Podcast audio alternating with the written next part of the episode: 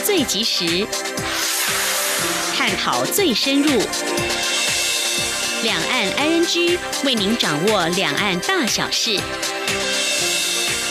两岸 ING 节目，黄丽杰、韩启贤制作主持。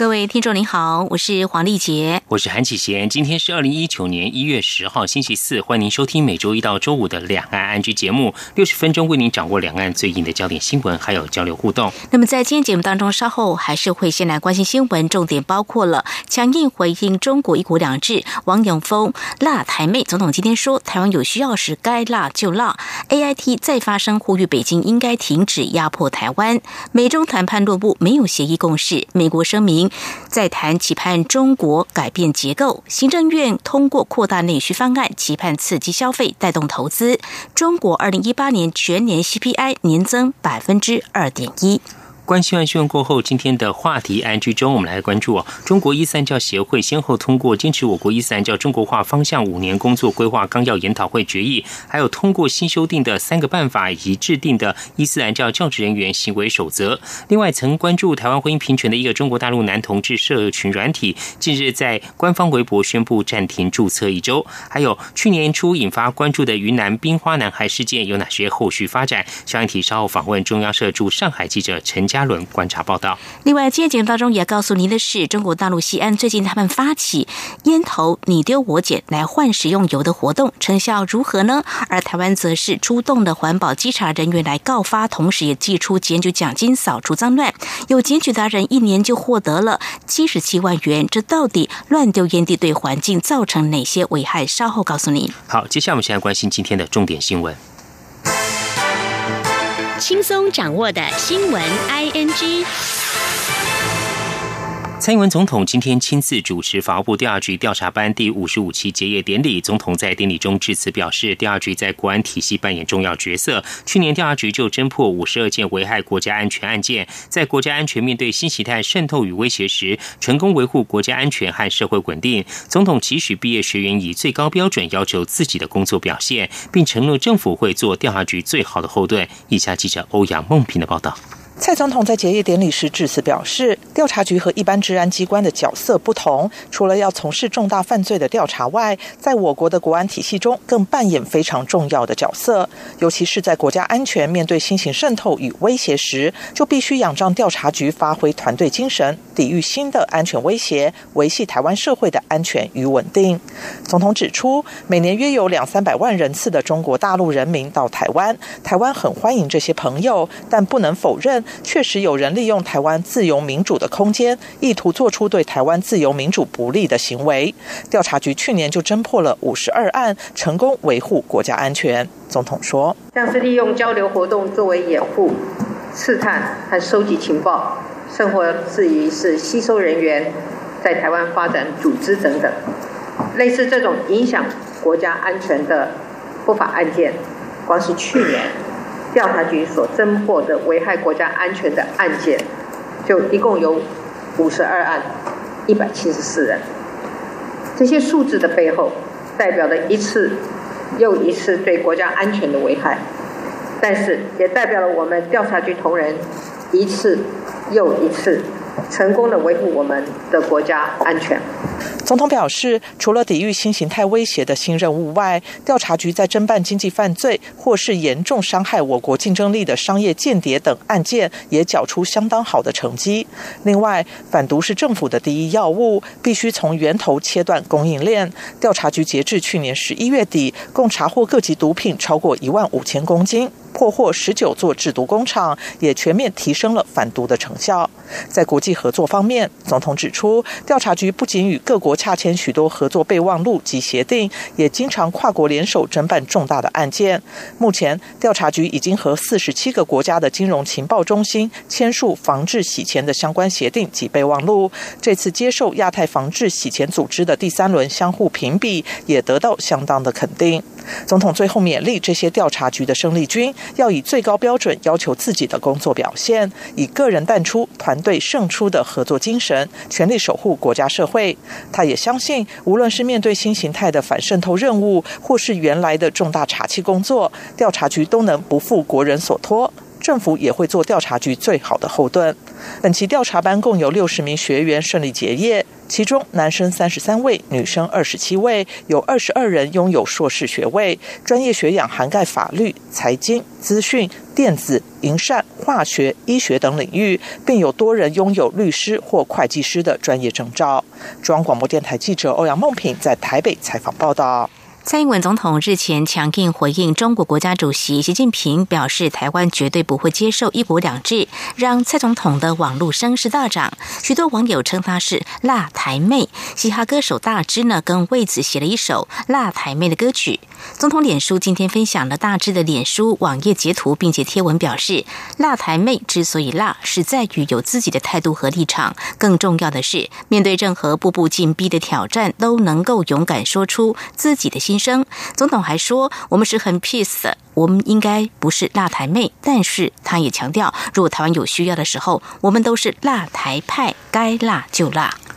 前总统马英九昨天出席生物科技论坛暨成立大会活动受访，表示九二共识本来就是原来我们国家的政策。蔡总统上任后不承认九二共识，造成我们跟大陆的关系一再恶化。对此，陆委会回应，马习会就未公开提一中各表，如此反复表里不一，怎代表国家政策？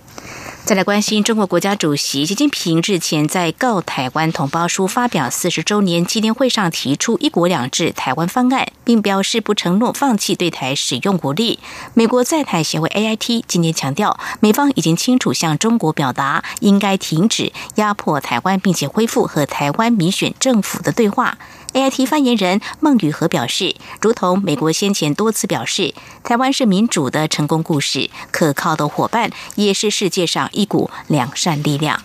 美国联邦参议院外交委员会亚太小组主席贾德纳九号出席华府智库一场讨论美日论坛对话时表示，中国国家主席习近平日前对台谈话内容确实改变现状，对美国也是警讯，美方必须坚持对台保证与承诺。而另一方面，香港媒体引述报道，前香港总督彭定康回应中共总书记习近平在告台湾同胞书发表四十周年纪念会上提出以“一国两制”促进两岸统一对台谈话，表示在。在人类历史上，没有民主体制会同意加入独裁体制的一部分，除非是被迫。彭定康也指出，北京方面在处理香港“一国两制”事务上出现倒退。香港本来是亚洲最自由的城市之一，不过最近学术自由、公众集会以及人权都受到打压。他也提到，二零一四年底香港爆发的战中运动，形容参加示威人士具有真正的公民意识，他们不但爱国，而且相信法治，并且要求政府问责。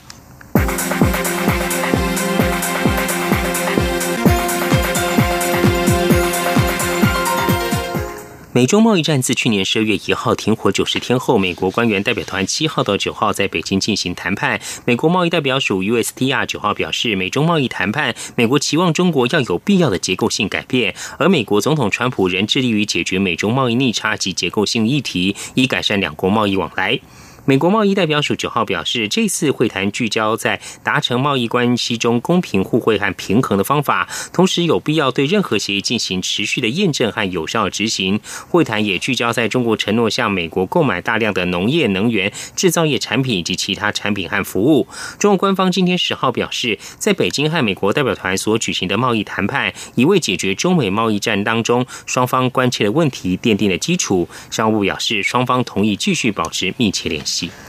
美国之音十号报道，美银美林最近发布的一份研究报告当中写道。中国消费者对苹果手机的购买兴趣在减弱，对小米和三星手机关注度反而越来越高。报告还警告说，中国消费需求转向不再一味追求美国产品，而苹果手机在中国销量也受到这样的影响。国际资料公司 IDC 资料显示，中国公司华为已经超越了苹果，要居智慧型手机销量的第二位。OPPO 等其他中国手机制造商也在迎头追赶。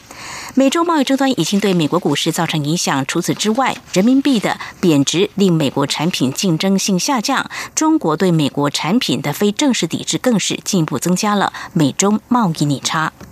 身兼立法院儿少权利连线会长的民进党立委李立芬今天十号表示，他们将在二月中旬组团访问美国，除了了解加州政府的儿少保护工作外，也会走访脸书等网络公司，关切儿童网络安全防范议题。不止社服考察团，台美国会联谊会会长民进党立委肖美琴也规划在二月中旬率团访问美国国会，相关行程正联系规划中。请听记者肖兆平的报道。就在立法院临时会后，不少立委都有国外访问考察行程，改拼国会外交。立法院儿少权力连线规划二月中旬率团访问美国加州，进一步了解美国加州政府在儿少保护、儿少医疗、儿少辅导等作为。其实，立法院儿少权力连线在去年三月就针对少年关护议题前往日本考察实务经验，今年则利用二月刚开议的时间，规划在二月十号到十六号访问美国加州，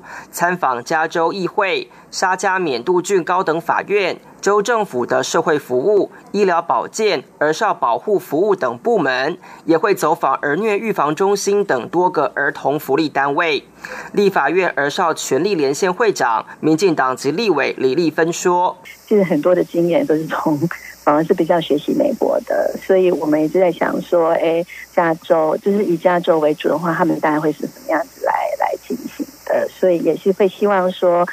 这个部分，特别是在儿少保护这个部分，他们的整个主要流程以及相关的相关的单位，他们是怎么样合作的这个部分，其实是我。蛮想要去关心，特别是在福利跟行政的合作。立法院儿少权力连线副会长、民进党及立委吕孙林进一步表示，这趟行程还规划参访脸书、Google、YouTube 等网络公司，除了了解网络儿少安全机制外。也会对网络公司提出台湾在网络安全的实际需求。除了有社服考察团，由于美国国会近来通过许多有台法案，为了表达感谢，台美国会联谊会会长、民进党籍立委肖美琴也规划组团，要在二月中旬访问美国国会。访问行程正规划接洽当中。中央广播电台记者肖兆平采访报道。台湾获英国媒体汇报评选为全球四十个值得一游的地区，主因是在于拥有世界最大单一屋顶剧院，也就是去年刚开幕的高雄魏武营国家艺术文化中心。这和印度圣雄甘地故乡古吉拉特邦、法国诺曼底、美国大峡谷国家公园、德国包豪斯设计学院等知名文化历史跟自然景点一同获选。在汇报文章当中，特别介绍了魏武营是全亚洲最大的管风琴。跟屋顶相连的户外剧场，备有五个舞台布景后台空间，可供随时切换的歌剧院，以及提供戏剧、舞蹈、音乐、马戏演出戏院跟空间，将会是旅客探索台北之外地区的一大理由。另外来关心，美日澳法印五国高阶将领昨天在印度瑞辛纳对话时，虽然关切中国在印太地区扩张军力，但强调只要中国认同五国共享基于规则自由、开放印太秩序价值观，仍可和中国合作。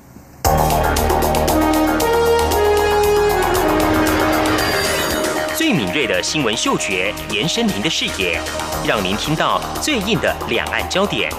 连线访问这次随团出访的央广记者王维婷。是的，今天在大陆福建平潭举办了一场两岸关系研讨会，对世界经济与亚洲会产生哪些影响呢？其中五百个是感染艾滋病的孩童，那分散在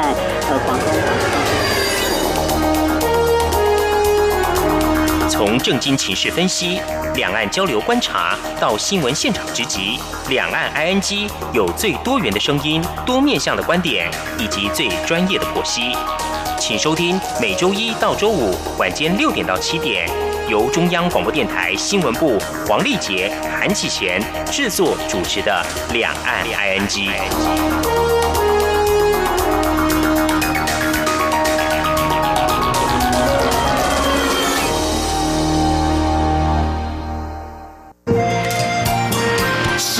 光打开了世界之窗，是阳光翅膀，环绕着地球飞翔。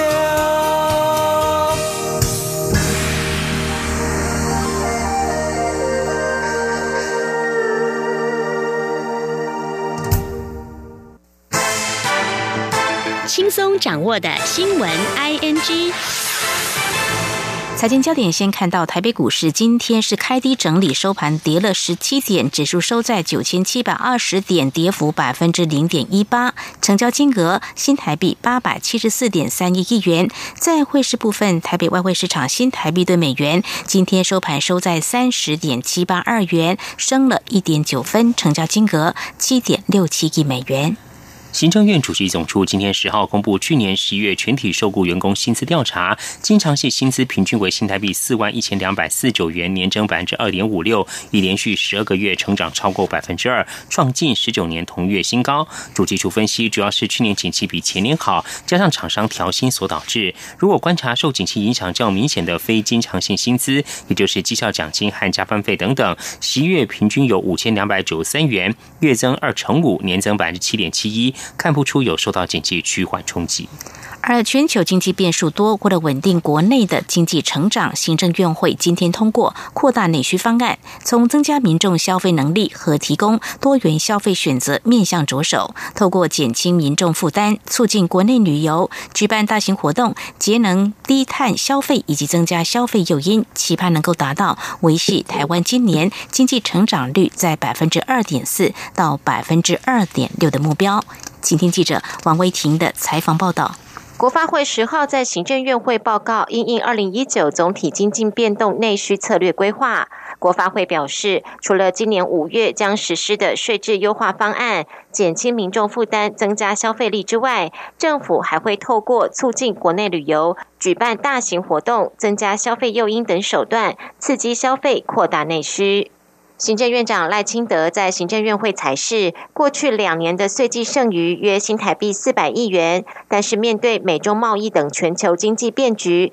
内需是国内经济成长的关键因素。赖奎表示，投资和消费是提振内需两大主轴。他要求各部会施政时确实掌握民众需求，以落实预期成效。行政院发言人古拉斯尤达卡转述说。而消费跟投资是提振内需的两大主轴。在消费方面，透过税制的优化，减轻民众的负担，提高可支配所得，可利于提升消费力；而鼓励国内旅游，办理大型的活动、会议的展览，以及补助节能设备与购置电动车等措施，则可借由政策的引导，提供国人多元消费的选择。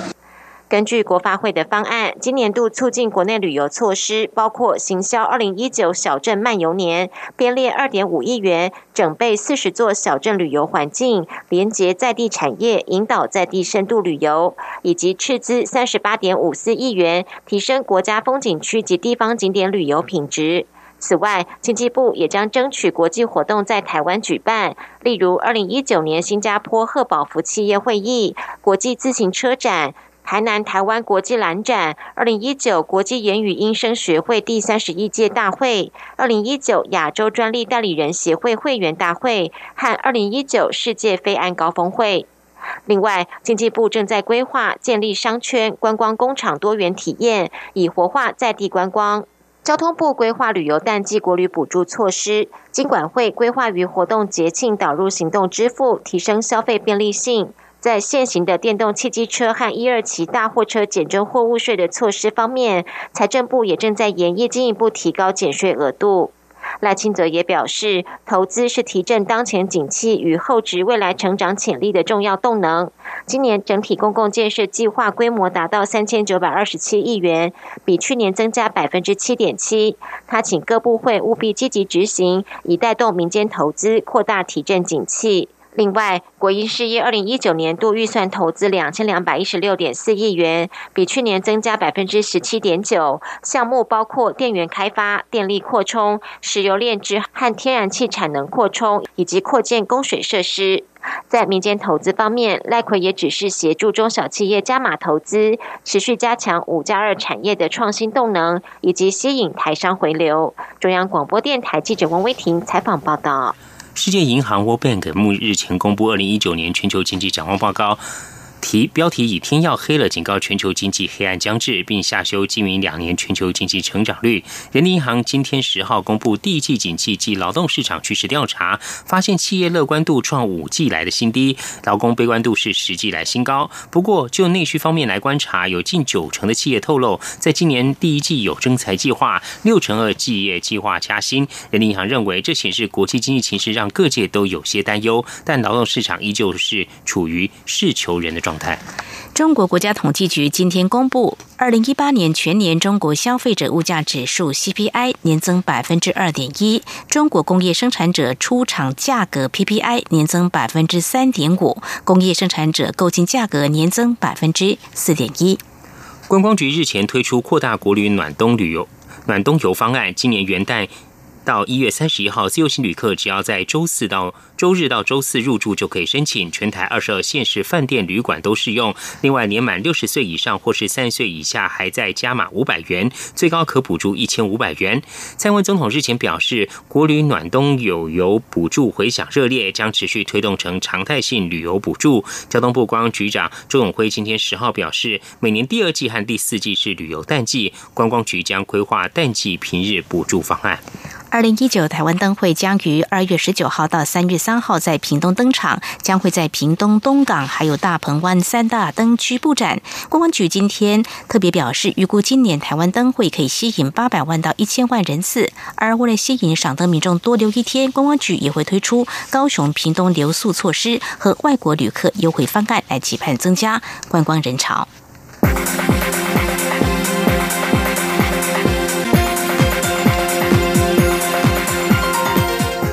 曾任外交部长吴钊燮办公室主任赵以翔派赴驻美代表处任职，但引发争议持续延烧。外交部今天十号表示，赵以翔的人事作业仍按原定规划办理，也会在驻美代表处开始工作。外交部并强调，外交部长吴钊燮对赵以翔非常有信心，他在驻美代表处的工作也一定可以无缝接轨，与驻处同仁一起为台美关系打拼努力。一家记者王兆坤的报道：非外交特考出身的赵以翔被派往驻美代表处工作。外交部发言人李宪章表示，赵怡翔从二零一六年五月起进入国安会秘书长办公室服务开始，历经总统府秘书长办公室、外交部长办公室主任等职务历练，期间深度参与吴钊燮主持的外交工作，并担任与包括美国在内等理念相近国家驻台机构的联系跟协调，与 AIT 各级官员的交往互动尤其绵密友好，深获相关国家驻台官员的肯定。并建立良好的互信与情谊，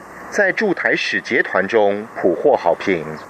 李宪章指出，吴钊燮曾任驻美代表、国安会秘书长与总统府秘书长，深知派驻美处同仁应具备的特质与专长，所以对赵怡翔非常有信心。李宪章说：“那么赵之毅跟隋部长近年追随部长处理这些台美事务啊，也多次参与接待这种美国高层呃访台的高层官员。”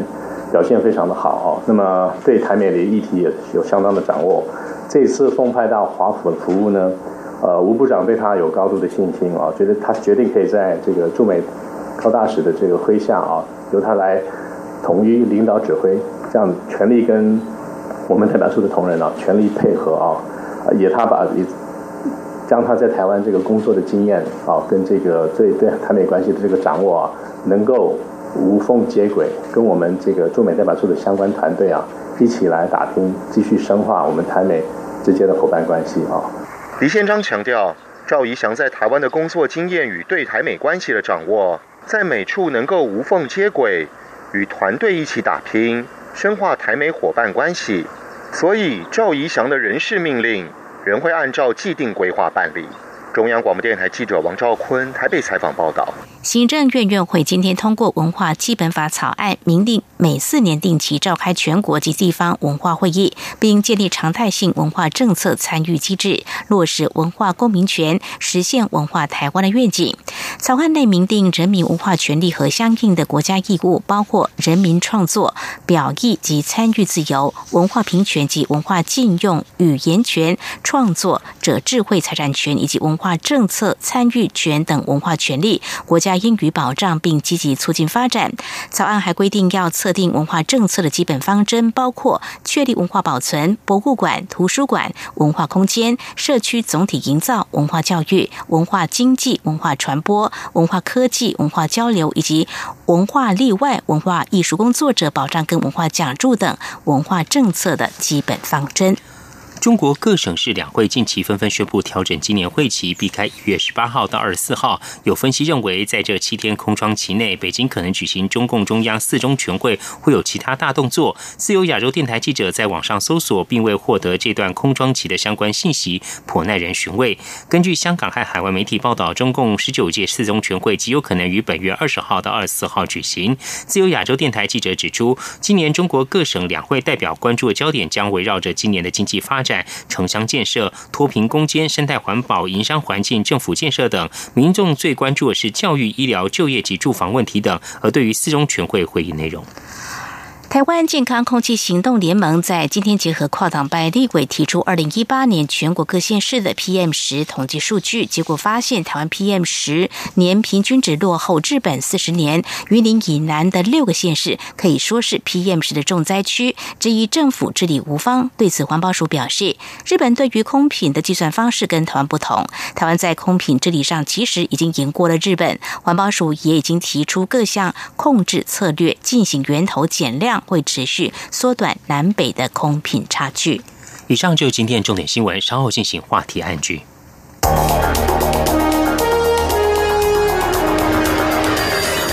最敏锐的新闻嗅觉，延伸您的视野，让您听到最硬的两岸焦点。连线访问这次随团出访的央广记者王维婷。是的，今天在大陆福建平潭举办了一场两岸关系研讨会，对世界经济与亚洲会产生哪些影响呢？其中五百个是感染艾滋病的孩童，那分散在呃广东。从政经情势分析。两岸交流观察到新闻现场直击，两岸 ING 有最多元的声音、多面向的观点以及最专业的剖析，请收听每周一到周五晚间六点到七点，由中央广播电台新闻部黄丽杰、韩启贤制作主持的《两岸 ING》。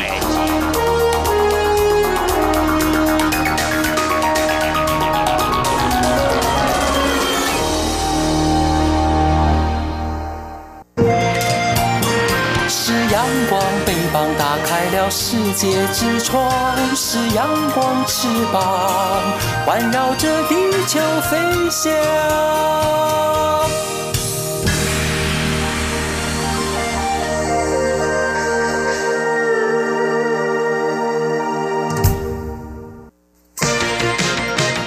您最想关心的话题，ING。这里是中央广播电台，您现在所收听的节目是《两岸 ING》。中国伊斯兰教协会先后通过坚持我国伊斯兰教中国化方向五年工作规划纲要研讨会决议，以及通过新修订的三个办法及制定的伊斯兰教教职人员行为守则。另外呢，曾经关注台湾婚姻平权的一个中国大陆男同志社群软体，近日在官方微博宣布暂停注册一周。此外呢，在去年初引发关注的云南冰花男孩事件。有哪些后续的发展呢？相关的议题，我们在今天访问中央社驻上海记者陈嘉伦，带来他第一手的观察报道。嘉伦，你好，主持人好，听众朋友大家好，您好，嘉伦。在新疆在教育营持续引发国际关注之际哦，中国伊斯兰教协会日前通过坚持我国伊斯兰教中国化方向五年工作规划纲要研讨会决议，接着又通过了新修订的三个办法及制定的伊斯兰教教职人员行为守则。观察其中有哪些我们需要关注的内容还有方向呢？其实呢，这个把宗教中国化一直是中共努力的方向哦，所以其实是一个大的趋势。所以这一次呢，伊斯兰教协会它通过这个伊斯兰教中国化的五年工作规划纲要，它有一些重点。我们光从它的那个修，我们刚刚提到它修订了三个办法，还有制定一个守则。嗯，那这些里面呢，它到底是提到哪些东西哦？这些办法呢，包括说清真寺民主管理办法。这样就很直白了，就是呃要管怎么样管理这个清真寺哦，然后而且是用民主的方法来治理哦。那再来就是伊斯兰教教职人员资格认定办法。那也是很清楚嘛，就是说神职人员的资格认定，那其实背后可想而知由谁来认定，大家都心照不宣。那再来第三个办法呢，是伊斯兰教活动场所主要教职人员聘任办法。那其实也是很直接，也是关于教职人员的这一部分，然后而且是活动场所，就谁有这个能力哦，有有这个资格来代理活动管理这个场所。那再来就是新制定的。伊斯兰教教职人员行为守则这方面呢，其实就是去约束说这个教职人员呢，他应该要在行为上有哪一些表现。那目前呢，他只给出纲要，那没有跟你说具体到底要怎么执行。但是从那个字面上的意义，大概就可以看出说，应该就是朝这些方向去走。嗯哼，非常谢谢嘉伦告诉我们，中国官方在五号跟八个伊斯兰教协会代表会面，通过一个五年的计划，就是指二零一八到二零二二年这项计划。那么刚才嘉伦也特别告诉我们说，这三个办法还有制定的主要的一些内容。那么事实上呢，中国大陆在去年通过宗教事务条例，那么还有伊斯兰教，我们也知道说是中国的合法宗教。不过未来的一些发展呢，还有最近呢，新疆在教育营持续引发国际关注之际呢，相关的焦点的确是啊，外媒有相当的关注哦。那么来看国际组织、国际媒体对于中国大陆的宗教发展有哪些报道跟看法？您在上海那边掌握哪些讯息呢？其实伊斯兰教这个议题哦，就是新疆那边的议题，最近大家都很关心嘛。那我们可以看到最近的一个讯息，就是他带外媒去参观。嗯。这个讯息大家也都有关注到，那可以看到外媒的报道，他们其实因为是受邀的嘛，可能也不好意思直接就是写的太一语道破这样子，但是就有外媒就说，感觉这一切都是刻意安排好的。那像德国之声啊等等的，他们都还有路透，他们都有去参观，他们就有提到说，他们去了之后发现说，以前好像外面都报道说里面戒备森严啦。那他们实际去走访，他们就说其实没有这样的气氛哦。然后他们还特别点说，那维族人好像也没有受虐的迹象。但是呢，课程安排还有受访内容，感觉就是被安排过的。嗯，那其实呢，之前联合国就有一个统计，就说其实现在关押在新疆那个在教育营的，大概有超过一百万人。其实这一次去的话，好像大家也没有去报道说这个数字到底有多少人。但是呢，官方也有出来辟谣，就说其实这一百万人这个数字哦，就是都是谣传啦。那外面就问说，那到底有多少人？那官方其实也给不出一个具体的数字。那就是大家去参观的时候啊，他们为什么会觉得刻意安排？是因为学员就是所谓这些被拘禁的这些维吾尔族人哦，他们就叫他学员嘛。那他们就发现说，他们去的时候，这些学员一直用中文去唱一些。你知道很弘扬那个官方形象还有正能量的一些文字，比方说他们就朗诵了一篇《我们的祖国疆土广大》这样的课文，这样那其他教室内的学员大家就很快乐的唱歌跳舞啊，然后还去唱说，哎，如果你很幸福的话，你就拍拍手啊，你就这样整个参观下来就觉得这个气氛好像就是很和谐、很欢乐。所以就会让那个记者怀疑，就说这些都是其实都是之前就已经都安排好了，是刻意。那还有他们也发现说，每次好像就是你要去接近那一些学员做访问的时候，旁边一定都会有官员去盯着你。那虽然说你可以去采访他们，但是都很简短。而且呢，你不管问了多少人，会发现说，哎，口径好像都很一致这样子。他们都会说，哦，就是地方官员跟我推荐说可以来这个教育营学习呀，所以他们就自愿前来接受感化教育。而且呢，他们都会一直提到说，哦，他们来了之后就洗心革面啊，因为之前就受到了不好的思想的影响。那这些不好的思想呢，其实就是官方所谓的这些极端主义还有分离主义。那而且其实我们都知道说新疆那边现在就是很严格嘛，有一直传出说你就是连普通的祈祷啊、做礼拜啊，或者说女生戴头纱、戴面纱，然后男生蓄胡子这些都会被禁止。那他们就有去问到一个就是二十六岁的一个和田的伊斯兰教徒哦，然后他在受访的时候他就说，他就把那个他戴面纱还有。极端主义这两件事扣连在一起，他就说：“哦，我是因为受到这些极端主义的影响，所以我才开始戴面纱。”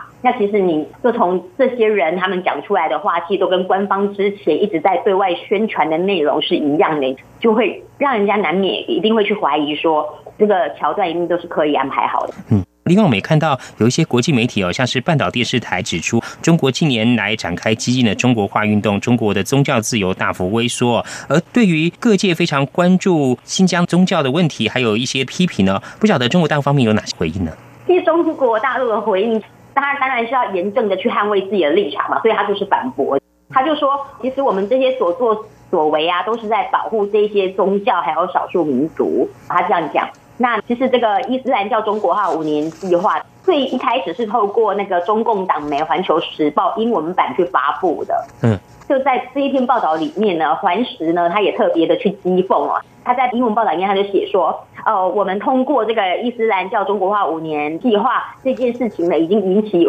西方媒体的热烈讨论。他就去嘲讽这些西方媒体，他就说，这些西方国家呢，在对中国。说三道四之前，指指点点之前啊，你们就先看看你们自己的国家里面的宗教极端主义者对你们所发动的恐怖攻击，以至于呢对你们国家稳定所造成的威胁。那他这样子呢，除了去反驳之外呢，也有点挖苦人家的意思，就是说你自己都管不好了，你为什么常常都一直要来插手我国国内的事务？是非常谢谢嘉伦，您带给我们有关在最近呢，外媒相当关注中国大陆的宗教发展。我们特别针对中国伊斯兰教协会，那么在日前先后通过了有关未来发展的五年工作规划纲要，还有通过新修订的三个办法跟制定伊斯兰教教职人员行为跟守则的主要内容。那么主要有哪些值得我们关注？非常谢谢中央社驻上海记者陈嘉伦带给我们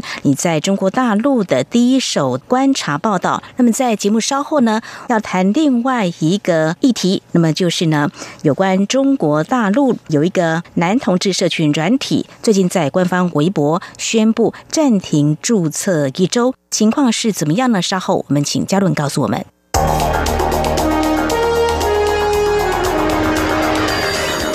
敏锐的新闻嗅觉，延伸您的视野，让您听到最硬的两岸焦点。连线访问这次随团出访的央广记者王维婷。是的，今天在大陆福建平潭举办了一场两岸关系研讨会，对世界经济与亚洲会产生哪些影响呢？其中五百个是感染艾滋病的孩童，那分散在呃广东。从正经情势分析、两岸交流观察到新闻现场直击，两岸 ING 有最多元的声音、多面向的观点以及最专业的剖析。请收听每周一到周五晚间六点到七点，由中央广播电台新闻部黄丽杰、韩启贤制作主持的《两岸 ING》。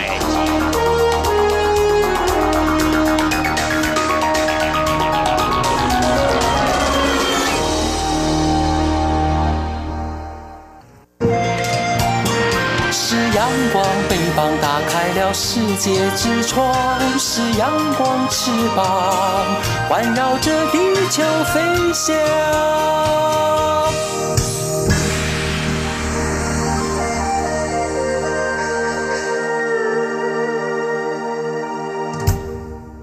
这里是中央广播电台，您现在所收听的节目是两岸安居。我们今天节目中很高兴访问到装设驻上海记者陈嘉伦。接着要请嘉伦来为我们观察，就是一个曾经关注台湾婚姻平权的中国大陆男同志社群软体哦，近日发布了自我整改消息。我想在谈为什么会发布整改消息之前，可不可以先请嘉伦为我们介绍一下这个交友软体它成立的一些经过？这个交友软体呢叫 Blue。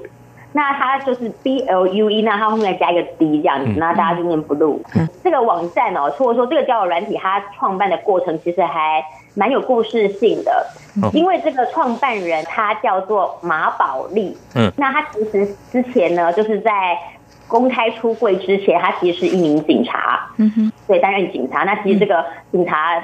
工作大家觉得是一个非常阳刚的工作嘛？那再加上说那个同志哦，同性恋这个议题，其实在中国也还没有完全开放，这样有点半禁忌。当时候他出柜了之后，其实，在大陆是一个很轰动的事件。那这个马宝莉呢，她其实在网络上比较为大家所知的网名哦，其实是叫做耿乐，嗯，耿直的耿，然后快乐的乐，嗯，他就曾经回忆说，他就说，其实他小时候就发现自己是喜欢那个同性的，嗯，但是呢，他最终呢还是找了一个愿意跟他假结婚的女生哦，去走入异性恋的婚姻这样子，嗯，然后但是出柜之后。他就迫于压力嘛，就把那个警察的工作也辞掉了，然后他的太太呢也离他而去了。那其实马宝莉这个人过去有很多次接受媒体的访问哦，那从他的访谈里面可以发现说他是一个很有理想性的人，比方说呢，他就会借由这个网络啊去宣导教大家说怎么样去做艾滋病的防治。嗯。那很特别的是，他二零一二年的时候还获得中国国务院总理李克强的接见哦，然后登上了央视的新闻联播。嗯，然后耿乐他就说呢，他那一次跟李克强见面之后是一个人生的转折点，因为。自己呢，以前好像常常都会被，就他出柜之后都会被朋友有一点疏远，然后家人也觉得说你把一个好的工作放弃掉，然后让父母抬不起头来。但是自从跟李克强见完面之后，他觉得说其实自己的人际关系还有家庭的跟家人的之间的关系呢，都得到一定的修补，所以他就说这是一个很大的转折。而且他再来以前，他其实他在两千年的时候就成立一个同志网站，叫做淡蓝，好淡淡的蓝色。那他就说，这个也常常常常就是无预警的就被关闭了。那他就说，跟李克强见面之后呢，这个网站就可以正常运作，很少被骚扰。对，但是这一次呢，他怎么会发布自我整改的消息呢？是因为说有入媒，就是财经网，他们就有一个深度的报道。那这个报道，他们其实就是去测试我们提到的那个 Blue 那个交友软体哦。他就发现说，好像他们都没有一个很严格的筛选机制。嗯，比方说他。虽然他有跟你说，哎，你要十八岁以上才能注册，嗯，但是其实如果你真的低于十八岁的话，其实他也不知道，没有一个很严格的管理机制。那所以其实报道就说，哎，你们这些都法官都出现了漏洞哦，而且好像就会变成说，也没有好好的去保护这些未成年人。那所以他们就是把它。这些一系列就是把关审核不是很严格的，去跟那个可能会导致艾滋病泛滥啊，可能导致艾滋病传染，然后就是去做扣连。所以呢，这件事情就是被媒体报道出来之后，那个 Blue 他们就发现说，哎，好像自己的确是有必要重新去做一些城市上面的规划跟梳理，所以他们就决定说，哎，那我们就暂停注册一个星期。非常谢谢嘉伦的说明啊！接着我们来关心，有一名云南男孩哦，在去年初哦，顶着冰霜上学，被封为“冰花男孩”。请嘉伦先帮我们说明一下，这个“冰花男孩”当时的情况是怎么样子呢？冰花男孩呢，这个故事发生在二零一八年年初。那个时候，八岁的云南男童叫做王福满，嗯，他就是走了一个小时的路嘛去上学。那到了学校之后呢，他的头顶上都结霜了。那老师就给他拍照，然后传到微博上面去。没想到说这样一个动作就引发大家一直疯狂的转发。嗯，那一气之间呢，这个王福满呢就走红了。那大家就叫他冰花男孩。他家住哪里？云南这个地方嘛，哈。所以可是偏乡这边是不是？是他们家呢，其实就是一个嗯那个官方重点要扶贫的的一个小村落。嗯，所以王福满他的身上有两个，其实他反映了两个议题啦。第一个就是他其实是留守儿童，留守儿童就是说他的父母都在外地工作，所以他必须一个人在老家，然后可能是由爷爷奶奶来隔代教养照顾他。他第二个就是刚提到的，他住的地方其实是偏乡。那其实偏乡的小孩呢，他们要上学，就是那个医疗跟教育资源都很匮乏，所以其实走一个小时路的呢，那个时候就网友出来分享说，其实他们小时候住在所谓的贫困县里面。走一小时路，其实都是你知道，这是一个很稀松平常的事情，并不是个案。所以王福满他背后反映的其实是中国大陆这两个社会现象。嗯，是嘉伦，当初王福满这个事件呢引起大家的关注之后，这一年来的话出现哪些变化？为何在满一年之际又引发了大家的一些关注跟讨论呢？就是王福满这件事情，当时候被老师这样不经意的转发，其实大家就觉得说这是一个偶然嘛。但是官方看到了之后，就是你看，如果当地的扶贫官员，如果你是在执行扶贫工作的，你发现自己的村落里面就是有这样的故事被凸显了，那你一定会积极的想要去做一些就有所作为。嗯，所以呢，之后金花男孩他的人生就出现了戏剧化的转折，包括说他就被带到北京的天安门去升旗，然后因为这个王福满他曾经就童言童语的说哦，他很想当警察。所以他那一趟的北京之旅，就把他带到那个中国人民公安大学去。哦，那到那边去的时候，你就会发现说，这样子一个行程走完了之后，好像都是被安排好的。因为最后竟然还开了一个叫做王福满的圆梦北京行圆梦记者会，就是等于是邀请大家来采访，就说，哎，你看我们把他找到北京来升旗呀，然后又让他去参观人民公安大学。在这之前。官方还没有这样刻意的去炒作这个议题之前，其实大家对于这个冰花男孩的故事，其实都是觉得说，哎，蛮同情的。但是官方这样炒作之后，大家就会有另外一番看法嘛，就觉得说，哎，好像又在塑造另一个样板。嗯，那所以你如果到那个微博上面去看大家讨论，那个风向就转了。从一开始大家给王福满鼓励加油，到后来大家会觉得说，官员好像真的太做作了。嗯，就有人讲说这个冰花男孩啊，大家就涌入捐款给他，那结果没想到说集众人的力量把他那个捐款啊，然后让他接受教育，长大了之后，没想到若干年后，这个男孩呢就来你们家查水表了这样子，然后他们其实就是用这样一系列的挖苦、反讽啊，有一点是去那个批评政府说，其实不应该介入那么多，或者说不应该把所有的资源都放在冰花男孩一个人的身上。那为什么在故事满一周年之际，哦又要去做这个报道？嗯那其实我们从这一次率先报道的，又是那个人民日报、人民网。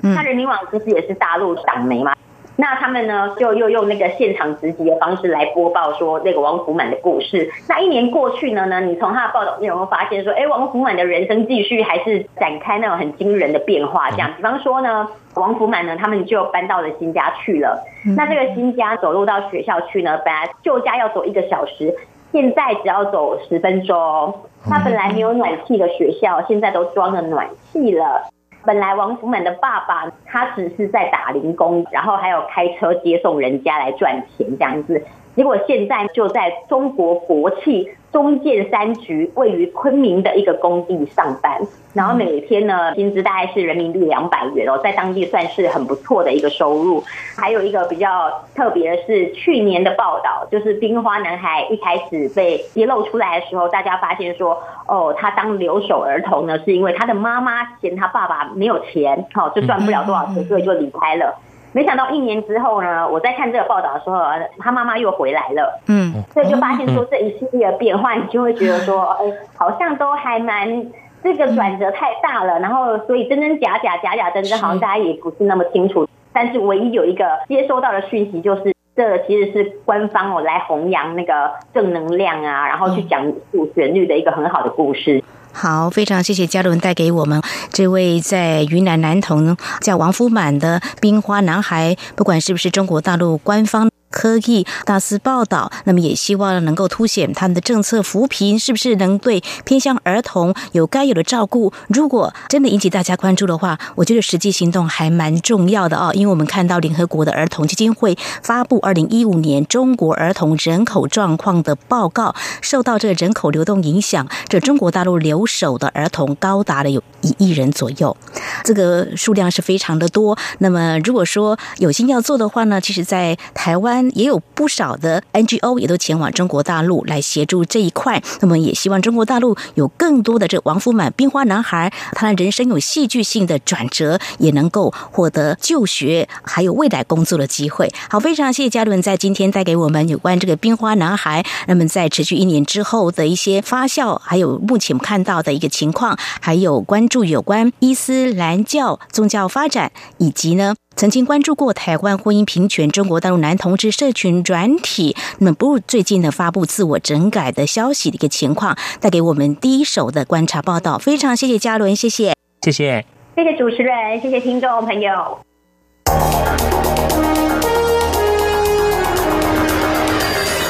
最敏锐的新闻嗅觉延伸您的视野，让您听到最硬的两岸焦点。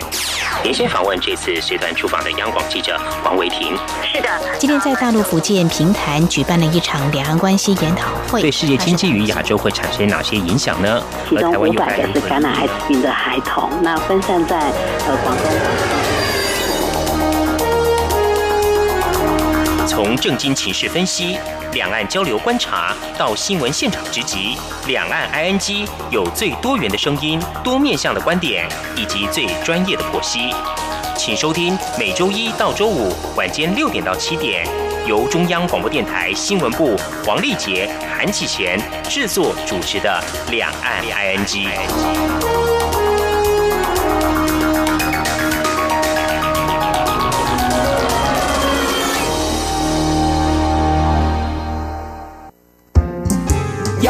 就是阳光，扇了我的翅膀。阳光就是阳光，任你自由飞翔。阳光就是阳光，世界在我肩膀。阳光是你，是我生命的翅膀。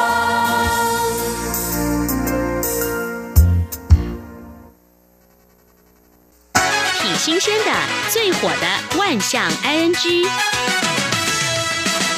这里是中央广播电台，听众朋友继续收听的节目是《李安居健康意识抬头》。台湾和中国大陆呢都不鼓励抽烟，甚至呢两岸都还有如何防治烟害的交流。但是要戒烟，可能是还蛮难的吧。所以我们常常在谈到这个抽烟、吸烟相关的新闻，还是挺多的。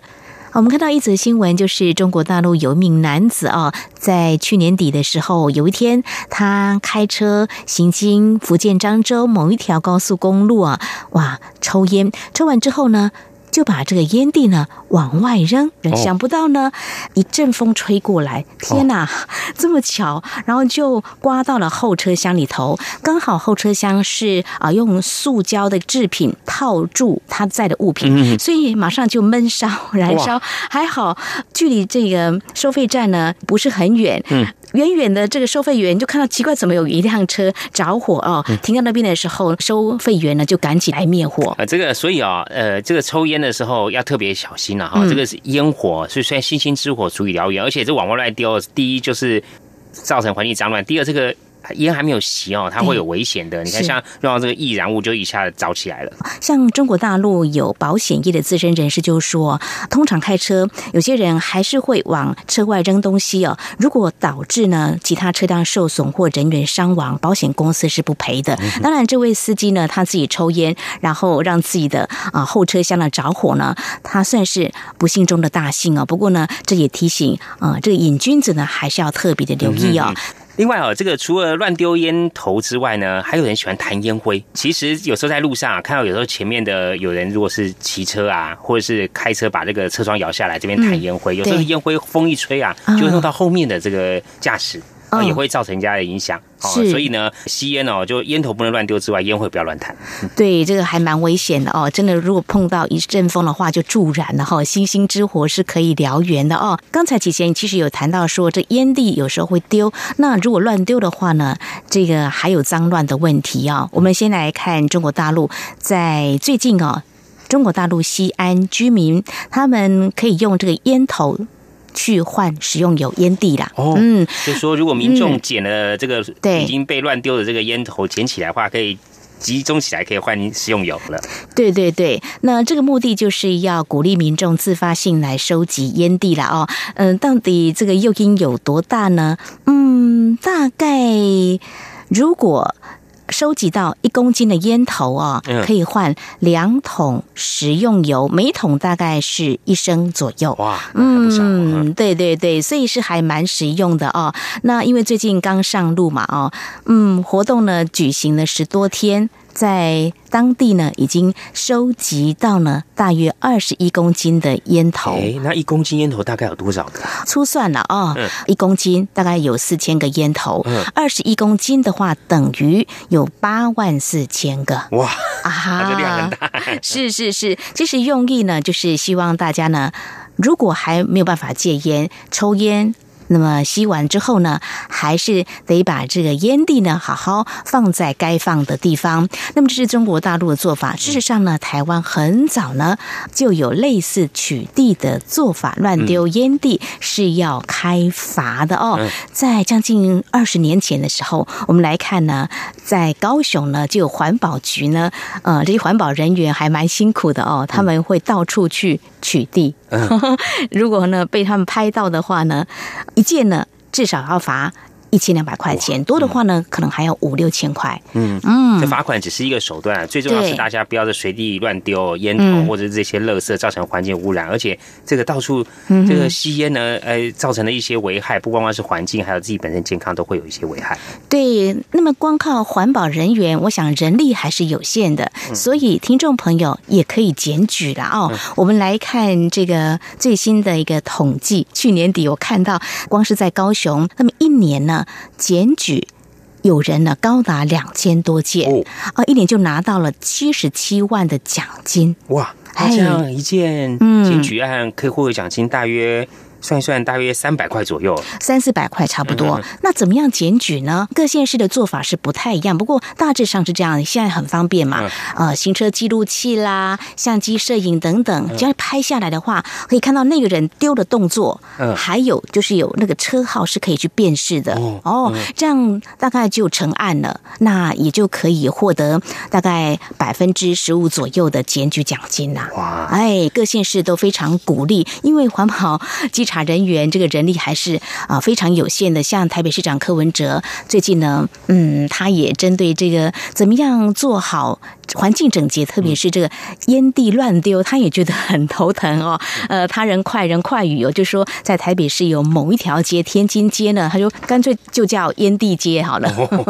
所以他也加强一些环保人员呢，做非常严格的稽查。那么几天下来，其实这个效果也都还不错。嗯嗯，维护环境哦。是大家要共同有责哦，大家一起来呃，阻绝这种就是有人没有守公德心啊，是乱丢烟蒂哦。对，而且这个丢烟蒂啊，呃，会造成这个环境的污染跟危害啊。没有错，这垃圾的问题啊，还有它可能相对的一些影响，应该是蛮大的哈。对，我们来看美国有一项研究说啊，如果呢把一支含有微量这个烟草的烟蒂啊浸泡在一公升的水二十四小时。结果呢，会释出的化学物质足以让百分之五十的鱼类死亡。如果数量一多，对地球伤害是难以想象。这是健康方面的。刚才启贤有提到说，烟蒂乱丢还会造成哪些危害？就说有些人会丢在这个花圃啦，哈，还有这个下水道，哇，这个更可怕。如果说没有定期的清洗的话，如果丢在水沟里头，或下水道堵住一些出口，